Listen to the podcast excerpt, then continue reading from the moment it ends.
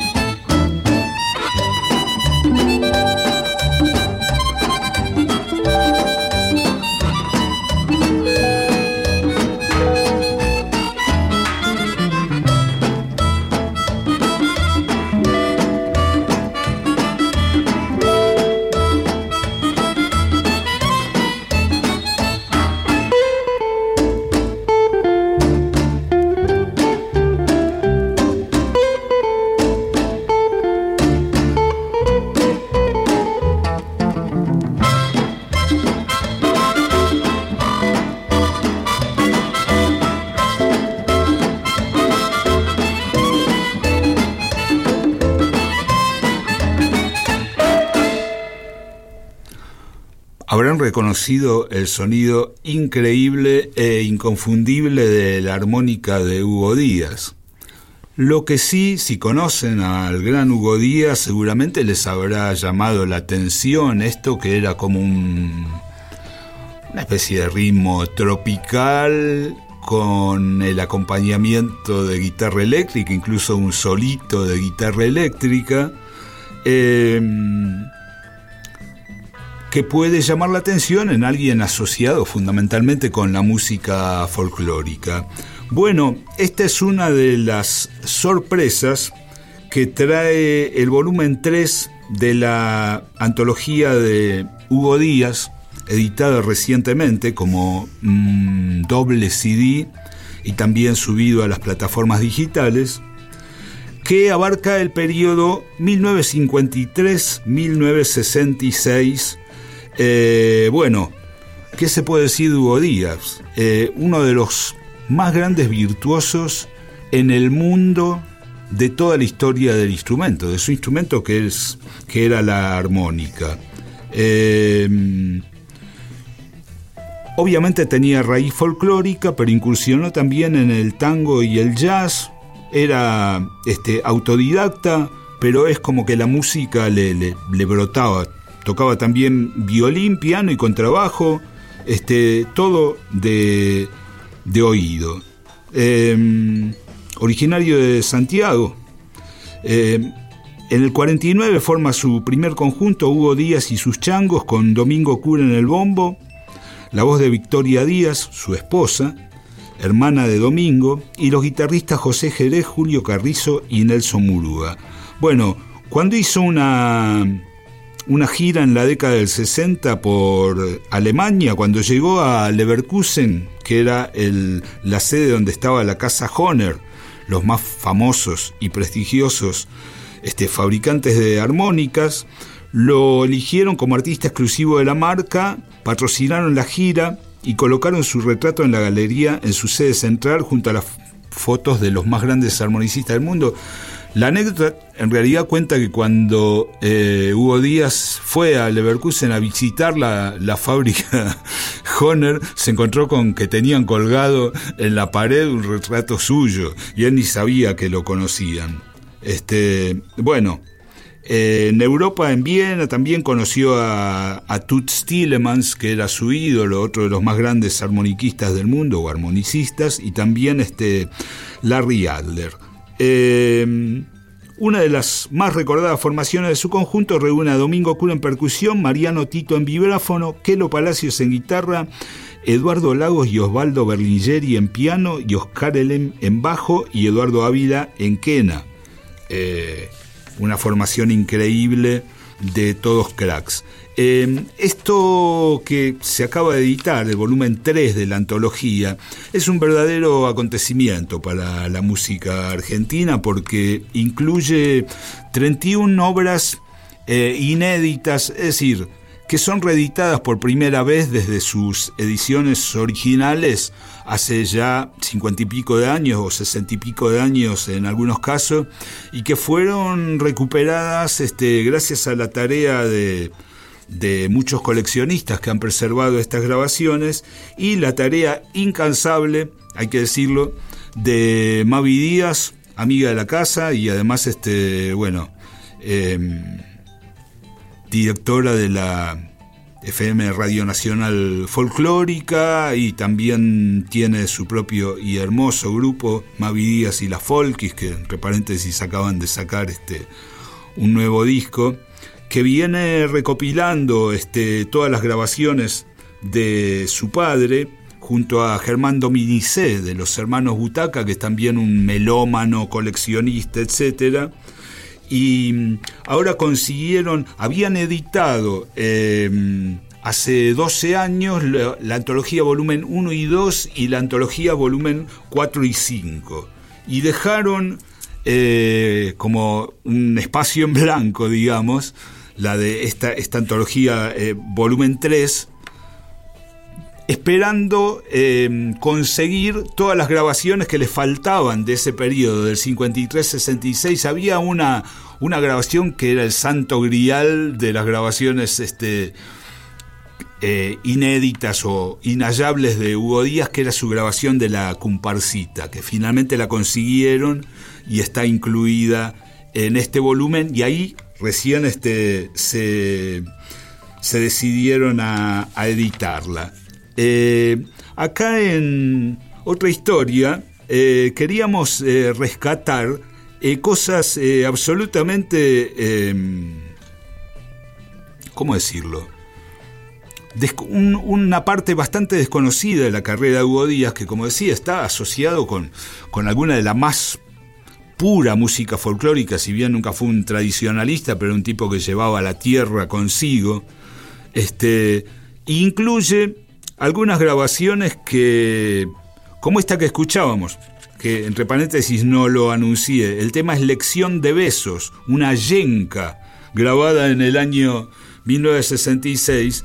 Y Víctor, yo creo que esto se vincula, así como otros temas que vamos a escuchar, eh, si, si uno se pone a hilar fino puede asociar estas grabaciones con el género exótica, que, del cual ya nos referimos cuando hablamos, hablamos de Martin Den y que había sido parte de la, de la orquesta de Don Dean y después este, fue uno de los digamos, de los creadores de ese género llamado exótica. Es un género así como de música del mundo, con orquesta, guitarra eléctrica, bajo eléctrico. Y hay una banda sonora muy olvidada de una película, Historia de una soga, que por suerte incluyeron el tema principal en esta antología. Una película de ciencia ficción donde la armónica de Hugo Díaz acompaña una guitarra eléctrica casera que tocaba Rodrigo Montero y tiene mucho de este espíritu de época de la exótica y otros géneros musicales que daban vuelta por el momento. Está buenísimo esto porque demuestra que Hugo Díaz era una persona que excedía por lejos los límites del folclore argentino.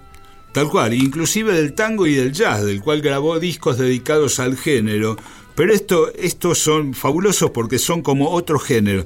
Vamos a escuchar este otro tema, Canto de pájaros, es una, eh, es una polca y lo graba con la eh, orquesta de Argentino Galván. Eh, en el, alrededor de 1960 y van a escuchar que incluso, igual que en el tema anterior que escuchábamos que Lección de Besos, hay un solo de guitarra eléctrica. Escuchamos lección, eh, no, Canto de pájaros de Hugo Díaz.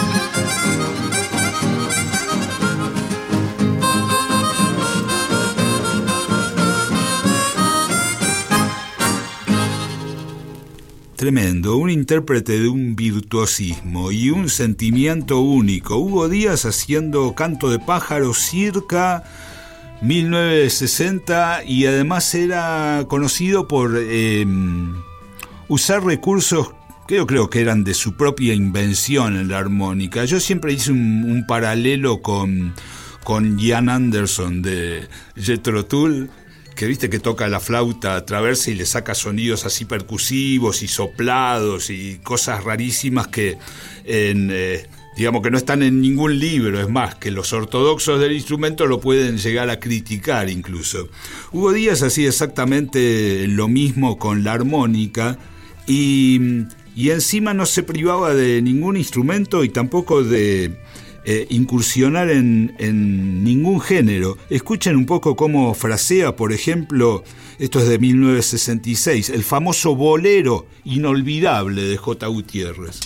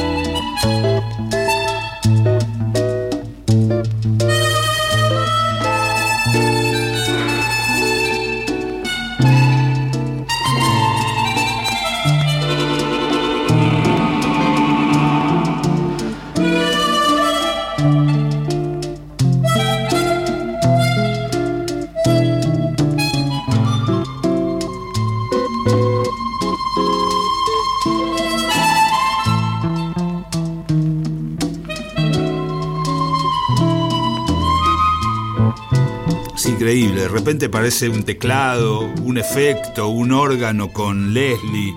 Esto es inolvidable de Hugo Díaz tocando bolero. Hay que decir que esto forma parte de las 31 grabaciones recuperadas recientemente, incluidas en la antología volumen 3 de Hugo Díaz, eh, que además se editó el 10 de agosto, un hermoso festejo para el natalicio Hugo Díaz, porque el 10 de agosto, cuando nació este gran músico, eh, fue declarado el Día del Armonicista Argentino y ahí fue el día elegido para editar este volumen 3 de la antología. Recién lo escuchábamos en un bolero. Incursionó en la bosa también. ¿Quieren escuchar a Hugo Díaz tocando bosa? Acá tenemos un pupurrí de dos temas, solo y Menina Moza.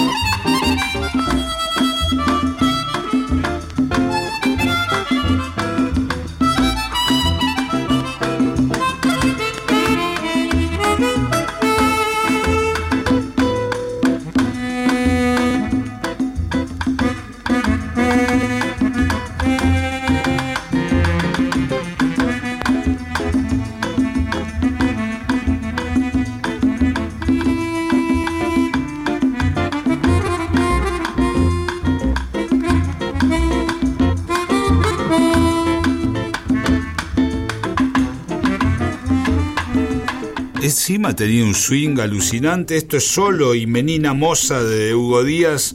Hay que decir que estamos eligiendo para otra historia eh, temas, muestras de Hugo Díaz eh, incursionando en otro género fuera del género folclórico al que por supuesto pertenecen en la mayoría de las grabaciones incluidas en esta antología y que son también imperdibles. Y eh, Vamos a ponerle el moñito a esta sección de rarezas incluida en la, incluidas en la antología volumen 3 con un tema que si lo escuchamos hoy decimos esto es una cumbia y que si sonara con una tecnología de grabación este un poquito mejor podría decir que se grabó ayer. En ese momento se lo llamó Taquirari Tropical, el sucumbré.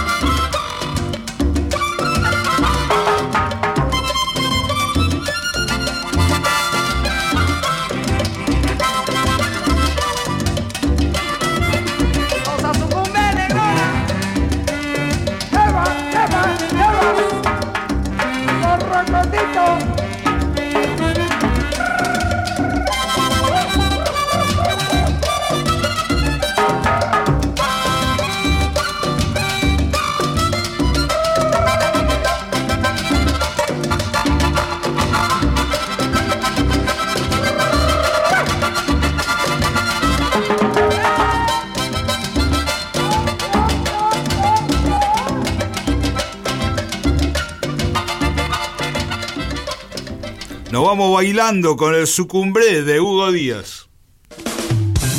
Estás escuchando Otra Historia con Claudio Kleiman, Valeria Pertov y Víctor Tapia.